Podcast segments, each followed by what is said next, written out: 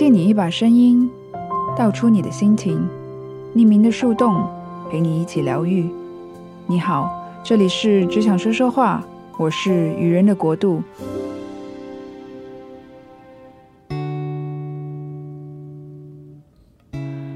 嗨，你好，欢迎来到新一期的只想说说话。嗯，需要很诚实的说吧，今天有那么一点不想说话。主要是因为自己沉浸在一个应该是被自己规训着的一些情绪中。从上一周开始，虽然有好好的处理，也觉得说意识到的那一个我生气了的那个时刻，其实是莫名的让我开心的。为什么这么说？在很早之前的一期节目里，我有提到说，为什么我开始做节目，然后希望从慢慢的摸索中找到自己属于自己的原则，甚至是脾气。所以回头看这一路的经历以来，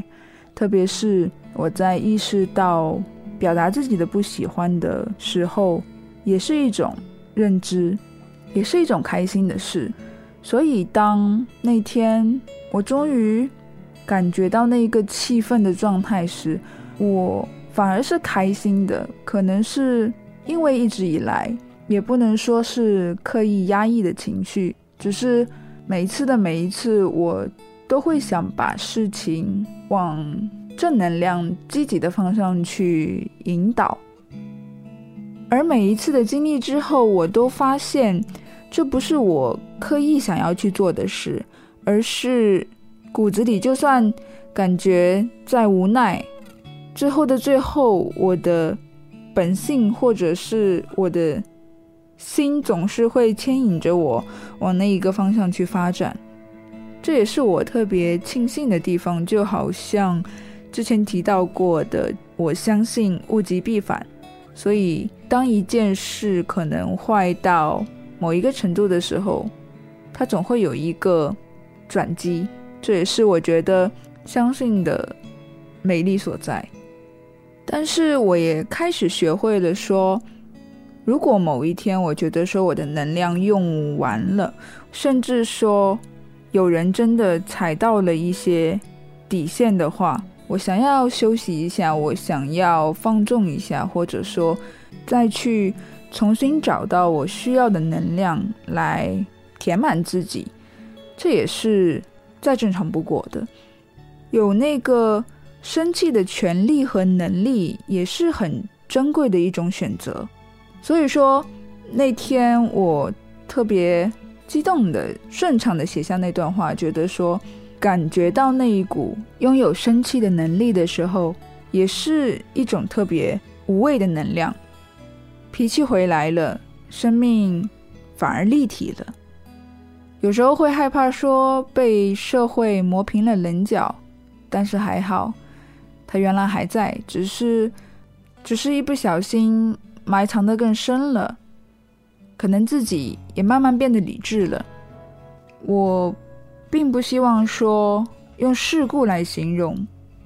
因为这是我非常厌恶的一个状态，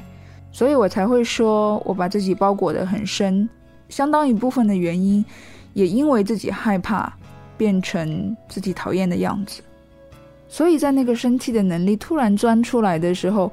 我感觉到的是一种开心与兴奋。原来长久以来保持的那一个与人为善的状态，其实是可以有选择性的。就好像有一本书名说的：“你的善良必须有点锋芒。”虽然说在最后我也提到过，收获的都是自己，因为你所有的认知、所有的情绪以及情绪背后的对自己的理解，会是一种精神上的升华。就好像之前在二零四零书店里听到的一期节目，他们聊到说，其实做文字创作的人，如果你是在太顺利的状态下，其实是写不出好东西的。所以我也同意说，如果你是一直在做创作、输出，那一个经历生活以及经历事件、解读情绪的过程，其实是非常重要的。所以我有那么一点让自己沉浸在那一个情绪中，让自己慢慢的、很自然的去让身心做出反馈。那个时候也要特别感谢朋友，也帮忙解读，甚至鼓励到我说：“恭喜，你终于知道为自己发声。”虽然说，其实从开始决定录制节目，我已经不经意的可能在做为自己发声这件事，可是可能正在经历其中的我是并不知道的，就好像。二零四零的另一期节目中说到，人其实是看不到自己的。这个看不到，不仅仅只是说你站在镜子面前看到真实的自己，而是说人只有在面对一些事情的时候，才会开始因为那些碰撞、那些反馈、情绪的滋生，而慢慢意识到自己的存在。然后在这整个过程中，慢慢的建立起自己的原则体系。我想，也就是在做节目的这将近快一年的过程里，这算是我想要的，但是从没有预料到的一个收获。开始的时候，我其实特别害怕带着目的去做这件事，直到现在，我也还是会避免说我要达到一个怎样的目标，而继续把这件事做下去，只是。特别真实的，在生活的过程中，开始慢慢的分享思考的过程，以及终于或者突然想通的事。这应该也是我从起初只能读一些已有的日记，到现在开始比较能够发散性的探讨问题的无形中的转变。有时候应该也不是迷信吧，就是。你特别想要的东西，一直去想，就是想而得不到。当你忘记掉它，然后只是沉浸在单纯的去做这件事的时候，或许是那个期望值拉低了，也或许就是那个时机已经慢慢的开始变得成熟了。就好像有一本书叫做《刻意练习》，也是那一系列丛书，包括艺术。那一类书本讲述的，其实每一个人，如果你真真正正的对你喜欢的事投入到一万小时的刻意练习，都是可以达到一定成就的。所以这也解释了为什么我一直惊讶于，在做了这么多期节目之后，我真的有慢慢慢慢挖掘到很多意想不到的东西，也不自觉的开始想要推荐听播客、做播客这件事。当然，这不是一个强制的必须，只是我深深的相信，当越来越多人从思考与聆听的过程中开始挖掘想要表达的欲望，开始挖掘想要更加了解自己、更加认识自己的时候，这些零星的想法，就是我们在做这件事的同时，自己经历、自己从中得到满意的收获的时候，慢慢推动的涟漪。嗯，我不是说不想讲话吗？好像这一期节目的这一整个过程，就已经验证了我所说的。我也不懂如何解释的，最终我都会聊着聊着，想着想着，就走向了积极的那一个面相。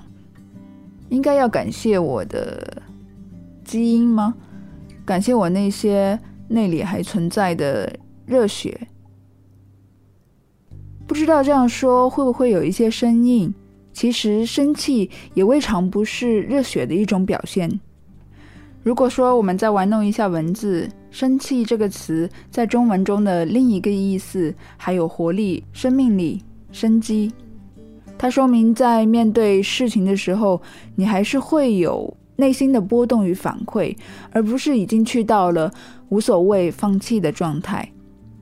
当然，我要指出的是，这个生气并不是指那一些无理取闹，或者说大肆的乱发脾气。这个生气其实更多的是想要传达给那一群处事习惯中偏向于默默接受，或者还没有建立起勇气与原则的相对弱势的群体。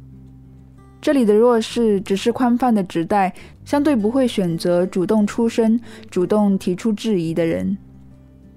就好像最近网上流传的一则关于某老板如何对待员工，以至于合伙人也气愤地站出来发声的视频。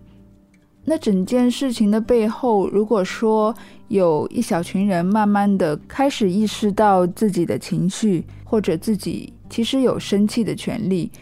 或许整个事态的发展不会去到这样夸张的状态。当然，我也只是一个旁观者，不知道整件事情的来龙去脉，以及他们整个团队的工作氛围与关系。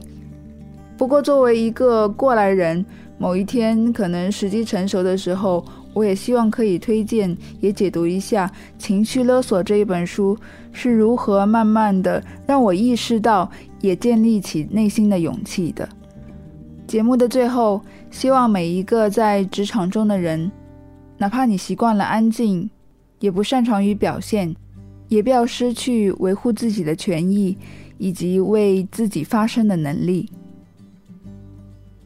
感谢您收听我唠唠叨叨的，当我认真的生气了，也感谢那些让我体会到这细小情绪的人和事。如果你也有过同样的经历，欢迎你来各个社交平台与我交流，我们下期再见。